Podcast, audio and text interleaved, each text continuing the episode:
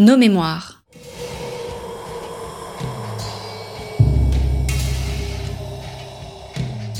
Une émission de la rédaction de Storia Voce.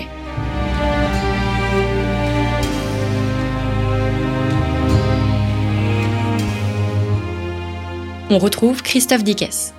Chers auditeurs, bonjour, merci d'être fidèles à Storia Voce et bienvenue pour cette nouvelle édition de notre émission Nos mémoires. Nos mémoires, pour ceux qui ne le savent pas, il s'agit d'une émission qui met en valeur les sources de l'histoire. Il s'agit d'une édition un peu spéciale puisque nous sommes aux Belles Lettres dans le centre de Paris.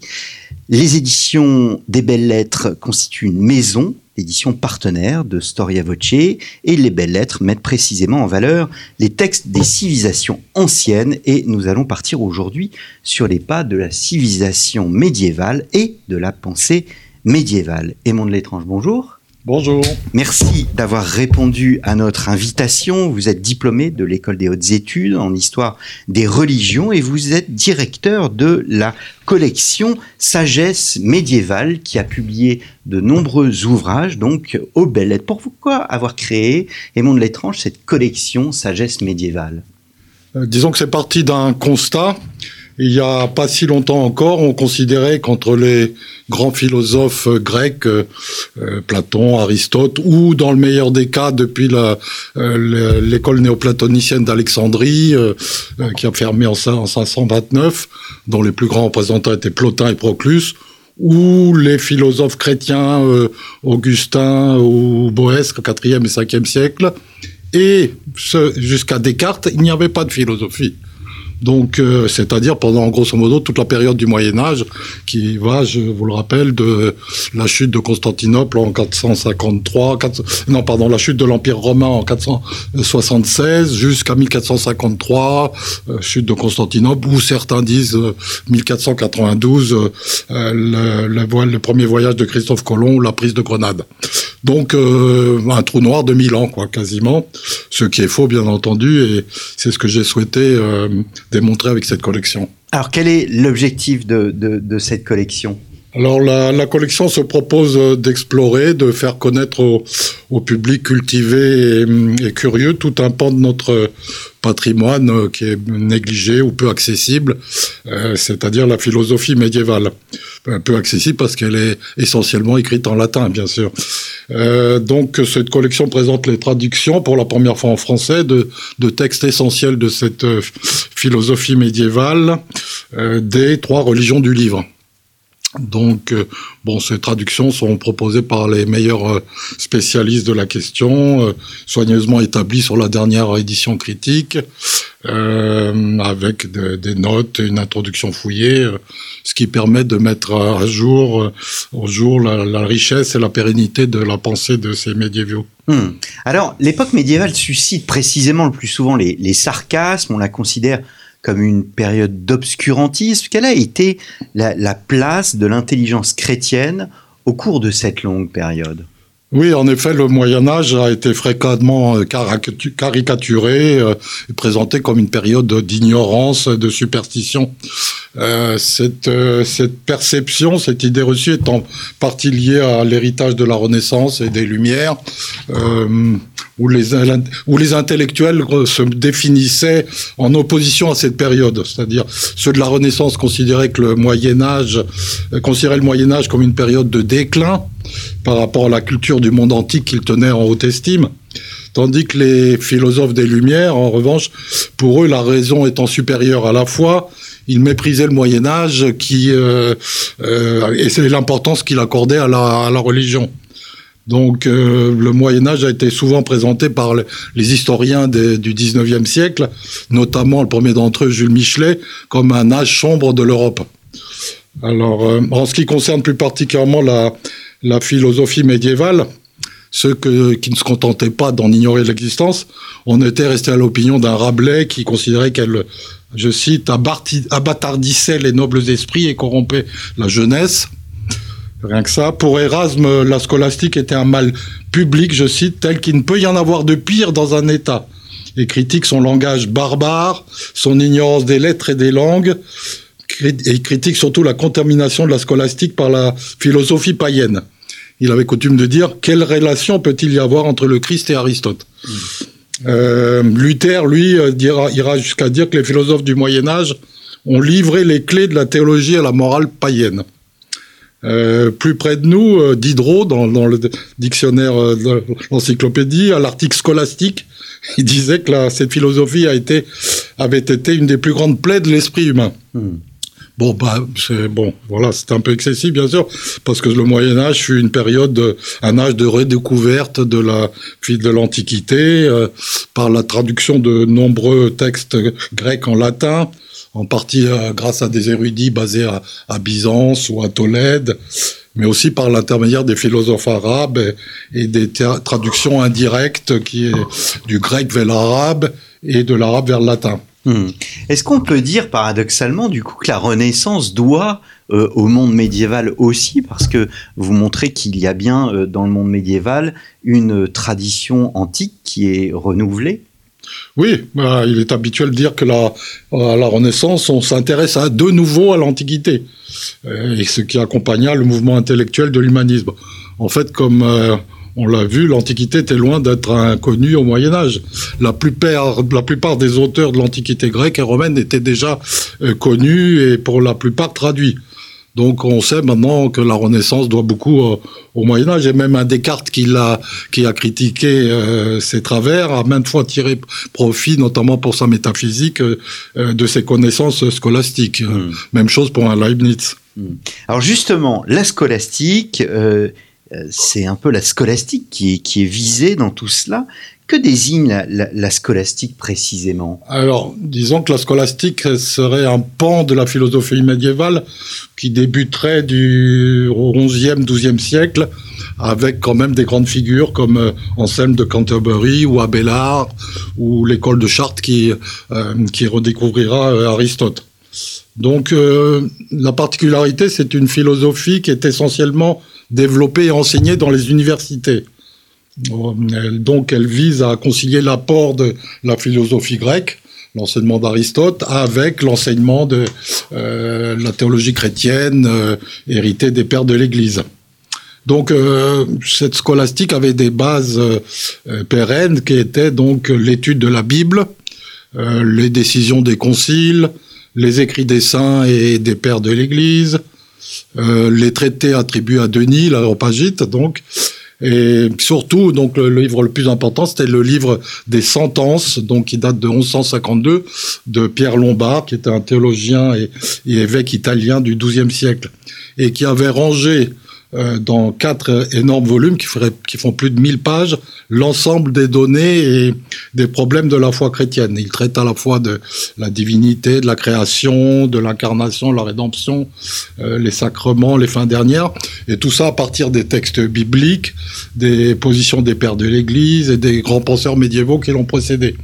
Euh, ce livre était, très important, c'était le manuel théologique de base dans les universités médiévales et ce jusqu'au XVIe siècle, avant d'être remplacé par la, la somme théologique d'Aristote. De Saint Thomas. Euh, de Saint Thomas, pardon. Et, et il n'y a aucune œuvre euh, euh, aussi aussi commentée dans la dans la littérature chrétienne dans cette époque, à part la Bible. Euh, tous les grands penseurs médiévaux, Albert, Thomas, euh, euh, Guillaume d'Occam, l'ont commenté. Et, voilà, c'était quasiment un passage obligé. Donc ça, c'était une des caractéristiques de la scolastique. Mmh. Alors, comment se déroulait euh, précisément l'enseignement de la scolastique? Alors, euh, oui, l'enseignement de la scolastique était très très réglementée. Elle prenait plusieurs formes. Il y avait d'abord ce qu'on appelait la lectio, donc c'était une lecture littérale d'un texte de base, hein, de, euh, de la Bible ou, d'un grand penseur. Euh, avec la lectio apparurent les commentaires. Donc on commentait, on détaillait un petit peu plus, et jusqu'aux sommes, qui était un petit peu l'aboutissement la, euh, de, la, de, de. Donc, exemple, la somme théologique de Thomas. Et puis il y en avait, il y avait une autre, euh, une autre manière, une autre forme d'enseignement qui était ce qu'on appelait la disputatio, donc euh, une dispute, c'était une véritable joute verbale en, entre deux docteurs et entre deux maîtres et leurs étudiants euh, sur un sujet théologique ou, ou de philosophie. Donc ça se déroulait, ce débat, c'était très codifié. Il y avait une question donc qui était formulée par sur un texte par un maître. Euh, il y avait un ce qu'on appelait un opponence, c'est-à-dire euh, il formulait des objections. Donc c'est ça un petit peu ce qu'on a reproché, c'était ce, ce, côté très dialectique. Donc et après le un opponence donc formulait des objections et il y avait un respondence, euh, général un bachelier, un étudiant qui était chargé d'opposer des contre-arguments de manière à créer un débat. Et une fois l'ensemble des, euh, des arguments épuisés, le maître avançait une solution argumentée qu'on appelait la détermination. Mmh.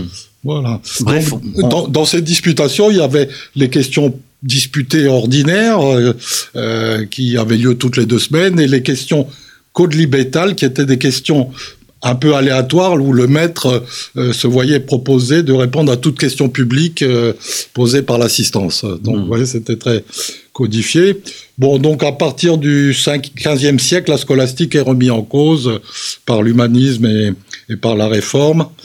Euh, les scolastiques se verront accusés paradoxalement d'avoir ruiné la, doctrine chrétienne en établissant la prépondérance, de la philosophie antique.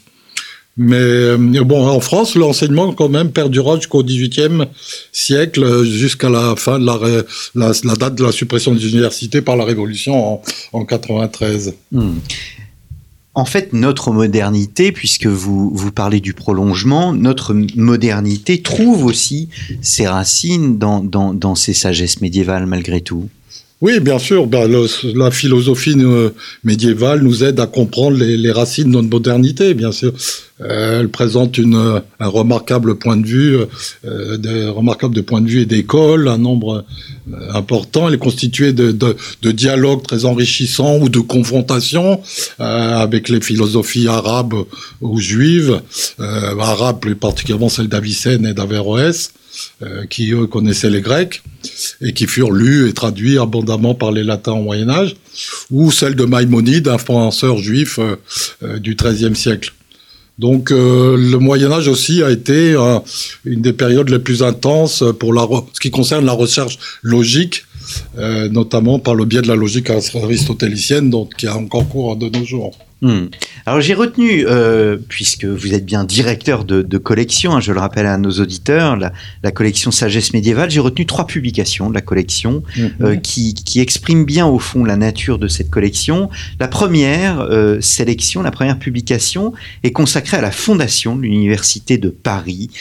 Quand apparaît l'Université de, de, Paris? Pascal Bermond, qui a dirigé cette publication, l'introduction, la notation, etc., euh, parle au départ de juxtaposition d'écoles. Oui, mais oui, oui, parce que l'Université de Paris est, née en effet euh, du rassemblement de diverses écoles qui existaient depuis euh, environ 1180, 1180 dans l'île de la Cité et au quartier qu'on appellera latin depuis, forcément, puisqu'on parlait latin.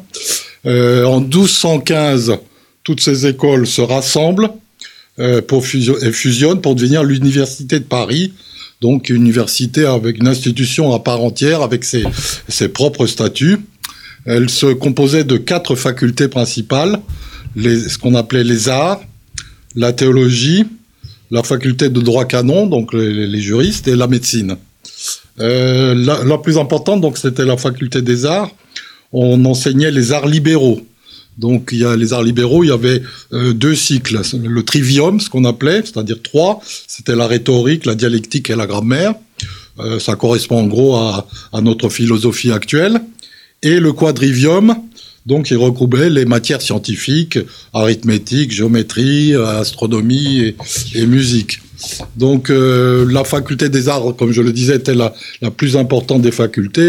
Elle, regroupait à peu près les trois quarts des effectifs euh, des étudiants parisiens au Moyen Âge, entre 3, 3 et 4 000 euh, étudiants. La faculté de théologie venait après, mais elle, elle, avait comme particularité d'être basé dans des couvents. Donc, c'était une faculté de théologie était dans les couvents. Euh, en effet, les dominicains euh, créent leur premier couvent en 1222, sont les premiers. Les franciscains les suivront en 1230. Et après, la plupart des autres ordres religieux allaient euh, euh, créer le leur au XIIIe siècle. Et chacun de ces couvents avait une chaire de théologie. Voilà. Que signifie le mot université qu'on utilise sans au fond savoir véritablement ben, C'est effectivement un peu complexe. Et la première attestation du terme est, date de 1214, 1218, et elle était utilisée dans la pratique des juristes, euh, héritée des textes juridiques euh, de l'empereur byzantin Justinien.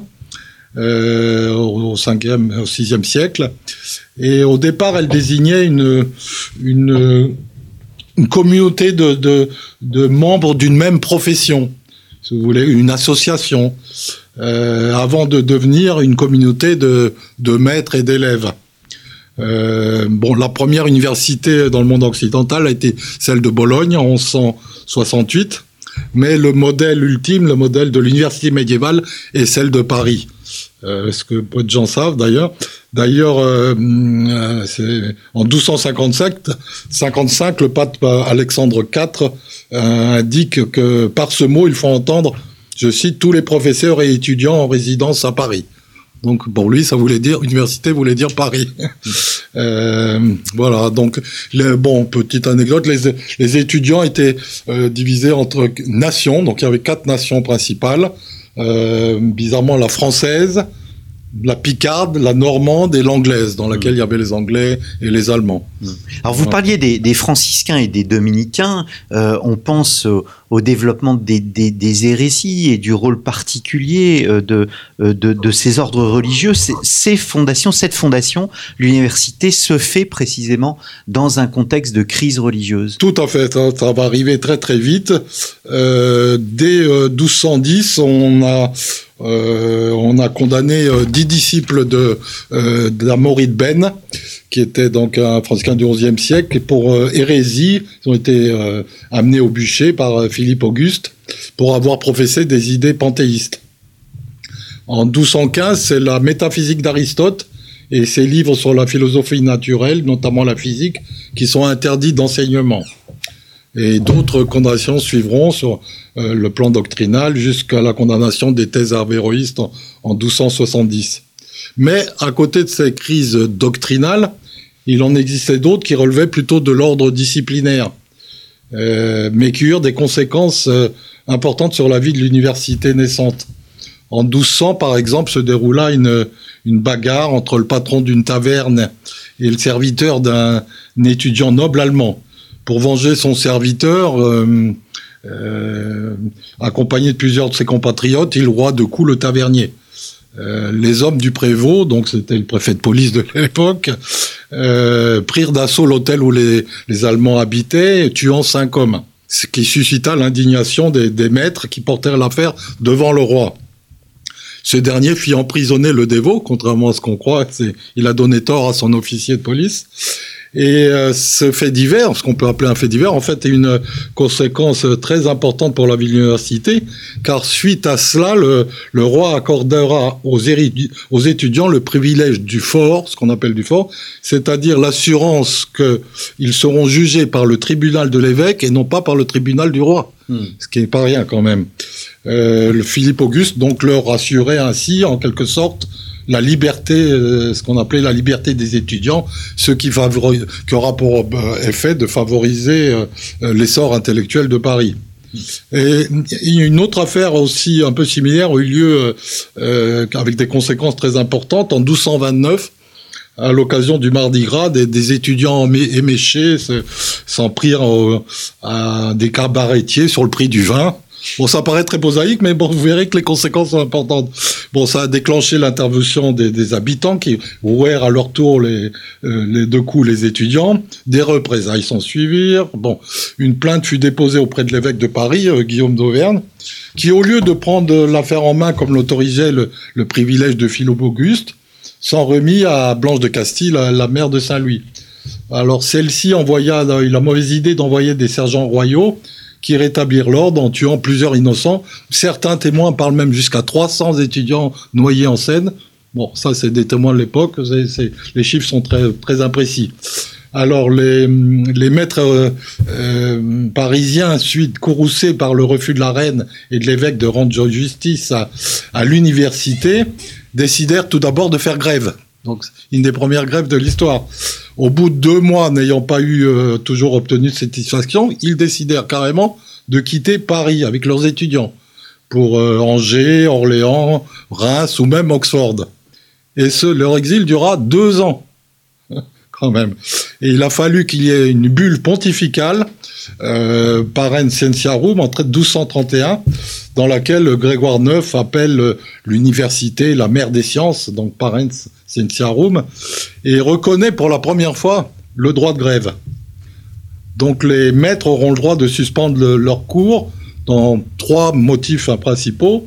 En cas de non-respect de la limitation des loyers des, euh, des logements d'étudiants, en cas où un professeur ou un étudiant est blessé ou tué et qu'il n'y ait pas rendu justice, ainsi que dans tous les cas d'arrestation abusive d'étudiants ou professeurs par le pouvoir laïque.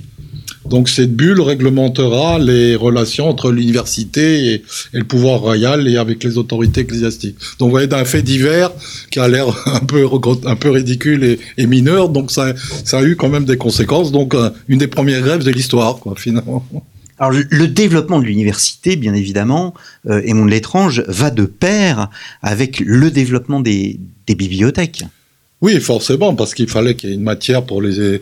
Bon, les, les cours étaient oraux, mais bon, il fallait que, comme nos jours, il y a les polycopiés, il, fallait que les étudiants aussi des, des livres. Donc, euh, une première bibliothèque d'études ouverte au public, euh, c'est ouverte à Amiens en 1240.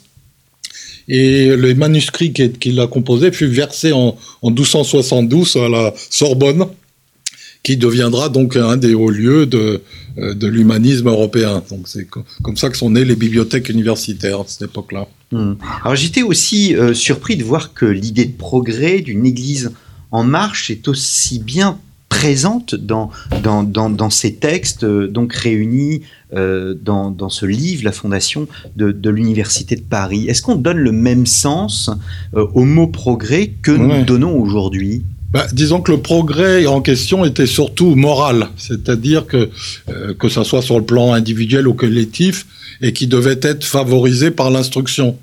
Euh, ce qui est important, c'est que les pauvres ne devaient pas être exclus de l'enseignement. Donc on avait pensé à eux. Toutes les écoles devaient organiser un enseignement euh, gratuit pour eux, pour les pauvres et les indigents. Donc c'est quelque chose qu'on ignore. Donc euh, voilà, ça existait déjà à cette mmh. époque-là. Donc c'était ça l'idée de progrès moral, c'était tout le monde avait le droit à l'enseignement, quel que soit son, son statut, sa richesse. C'était pas réservé, euh, voilà.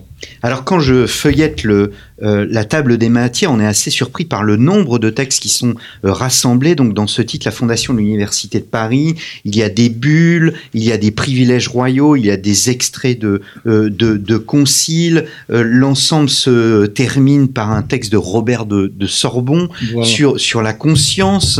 Ce n'est ni plus ni moins que la première anthologie de textes sur la mise en place progressive. Et encore, c'est un choix de texte parce que on n'a pas pu tout, publier. Euh, oui, c'est bien sûr, c'est la première traduction en français de ces premiers témoignages écrits qu'on ne connaissait qu'en latin, euh, relatifs à la création, l'organisation euh, de la corporation des, maîtres parisiens, et ce, donc de 1200, donc on a vu de, date de la création, jusqu'à 1257, euh, qui est la date de la création de la Sorbonne, par, euh, qui tire son nom du, du théologien qui était le chapelain du roi Saint-Louis, Robert de Sorbon. Mmh, mmh. Alors, autre texte que j'ai sélectionné, euh, celui d'Albert Legrand, le traité du flux. Qui était euh, d'abord Albert Legrand et, et qu'évoque ce livre? Alors, euh, Albert Legrand était un dominicain allemand du XIIIe siècle euh, qui était un, un, véritable esprit encyclopédique. Il a traité à la fois, bien sûr, de philosophie, théologie, mais aussi de minéralogie, botanique, zoologie, euh, alchimie. Euh, bon, c'est quelqu'un de très important. Il a été canonisé et proclamé docteur de l'Église en 1931 par Pie XI. Il est euh, proclamé le saint patron des savants chrétiens en 1941 par Pie XII. Et il est surnommé le docteur universel. Et il, enseignera plusieurs années à l'université de Paris, où il aura notamment comme élève pendant sept ans un certain Thomas d'Aquin. Il est euh, un des premiers à commenter et à enseigner les textes d'Aristote. Il, euh, a permis ainsi une, seconde diffusion en Occident des philosophies grecques et une première diffusion de, des commentateurs arabes Avicenne et Averroès. Euh, plusieurs théologiens de renom comme Thierry de Freiberg, Ulrich de Strasbourg, le plus connu d'entre eux, Maître Eckhart, se réclamèrent de lui et formèrent ce qu'on appelle l'école albertiste, qui a duré, perduré jusqu'au XVe siècle euh, dans plusieurs pays d'Europe. Alors, euh, bon, dans son ouvrage, le De Fluxu, qui est tiré d'une grosse somme, le, le Décosis, qu'on croyait être un ouvrage d'Aristote, Albert cherche à, à concilier de, deux modes de, de création du monde, a, a priori inconciliables. L'une, celle des néoplatoniciens, qui fait appel à la notion de procession, que le monde a été créé par procession ou par émanation, si vous voulez, et l'autre chrétienne qui est une création par Dieu ex nihilo. Hmm. Euh, donc lui, Albert tente dans cet ouvrage une réconciliation, si vous voulez, entre ces deux, euh, ces deux visions de la création. Et il en fait une synthèse originale euh, entre procession néoplatonicienne et création chrétienne, euh, cherchant à dépasser les antagonismes. Hmm. Euh, sa théorie du flux, il la doit à Denis l'Aropagite et, et à Avicenne. Mais ce n'est pas uniquement ça, c'est aussi un, un, traité polémique qui se passe dans les controverses contemporaines euh, du docteur universel, c'est-à-dire il a en ligne mire aussi les, les panthéismes matérialistes de David de Dinan et de Amaury de Ben qu'on a déjà cité, et de l'avéroïsme latin euh, enseigné par les maîtres artiens de l'Université de Paris, dont les principaux représentants étaient Boès de Dacy et Siget de Brabant, qui seront condamnés en, en 1277. Hmm. On est vraiment avec, euh, avec lui dans un monde, euh, bon, il n'y avait pas de spécialisation comme aujourd'hui, vous le montrez comme un homme ah, oui, pluridisciplinaire. Ah oui, c'est un, vraiment c'est quelqu'un qui avait une science immense. Il a écrit surtout des, des, dizaines et dizaines de traités énormes. On, connaît un, seulement un petit pan de son hmm. œuvre. Très peu de choses encore sont de, traduites de lui. Mais ah oui, c'est un continent, Albert. Mais alors, autant euh, la fondation de l'université. Albert Thomas lui doit énormément, donc c'est pas quelqu'un de négligeable. Mais alors, autant la fondation de l'université de Paris, c'est bien euh, un, j'allais dire, un ouvrage d'histoire avant tout, euh, qui permet aux historiens de se pencher sur cette fondation. autant là, nous sommes plus dans la métaphysique. Voilà. Donc, Albert a enseigné à Paris, comme Thomas. Donc, si, vous voulez, c'est un peu une continuation. L'université de Paris était l'alma mater, ce qu'on appelle de pour tous ces penseurs. Hmm. Tous les plus grands sont passés par l'Université de Paris. Alors, autre penseur que euh, vous citez, et c'est un dernier texte que j'ai choisi, celui de Maître Écart, le livre des paraboles. Même question qu'Albert Legrand, qui était Maître Écart? Alors là, on a affaire à un, des personnages les, plus complexes, et voire même controversés de la philosophie médiévale. Et il était à la fois euh, théologien, philosophe, euh, mystique. Euh, le, plus connu, ce qu'on a appelé euh, les mystiques rénants. Euh, donc c'était un dominicain qui a étudié la théologie à Fourtes, puis à Cologne, puis à Paris. Il a lui aussi enseigné à Paris, puis il a prêché à Cologne et à Strasbourg. Et il a comme particularité d'avoir été un des premiers théologiens à avoir écrit en langue vernaculaire ses sermons, c'est-à-dire en allemand. Alors euh, évidemment, ça a eu des conséquences aussi parce que en 1329, soit un an après sa mort, 28 euh, des thèses extraites ou prétendument extraites de ses œuvres ont été condamnées par une bulle du pape Jean XXII, qui in agro dominico. 17 de ces propositions été jugées hérétiques et 11 suspectes d'hérésie. Mais euh, en fait, chaque proposition avait été réfuté ou replacé dans son contexte par Maître Eckhart. Euh, on pense que maintenant que la condamnation de Maître Eckhart avait eu comme pour origine euh, avant tout le fait qu'il ait cherché à, faire passer ses théories non pas dans ses traités théologiques en latin, dont la lecture est bien sûr était réservée à, un petit nombre de lettrés, mais euh, dans ses sermons publics adressés en langue vernaculaire, il s'adressait, pour être compris à tous, euh, donc à des béguines ou à des simples laïcs. Donc ça, lui a été beaucoup rapproché. Et de même une certaine forme de panthéisme.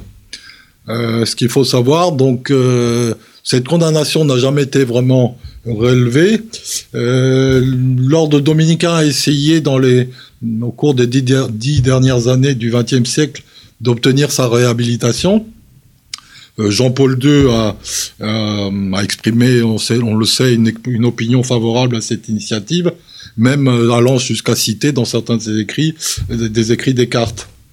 Euh, le maître des dominicains a une réponse du Vatican euh, qui indiquait qu'une telle réfutation, euh, une telle réhabilitation, pardon, n'était pas nécessaire puisqu'on n'avait été condamné que quelques propositions qu'il était censé avoir tenues, et, et donc il était bel et bien un bon théologien conforme. Hmm. Donc voilà, on en est là. Donc il a été réhabilité. Donc voilà, c'est un personnage très important, euh, euh, donc à la fois mystique, on ne sait pas très bien où le classer, euh, théologien, bon, euh, énormément, il a eu une, une influence énorme, c'est ça hmm. qu'il faut dire. Bon, le, les, les romantiques allemands le redécouvrent après à peu près trois siècles d'oubli, il tombe complètement dans l'oubli.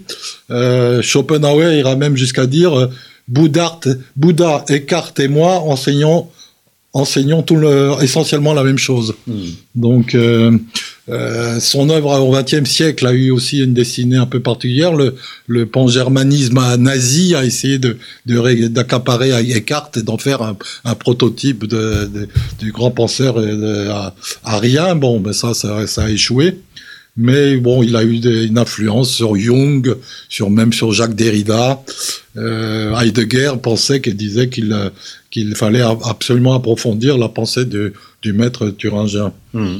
Alors c'est la première fois que le livre des paraboles de la Genèse est traduit en français. Oui, oui, oui, c'est sûr. C'est sa première traduction. Donc, c'est le livre des paraboles de la Genèse.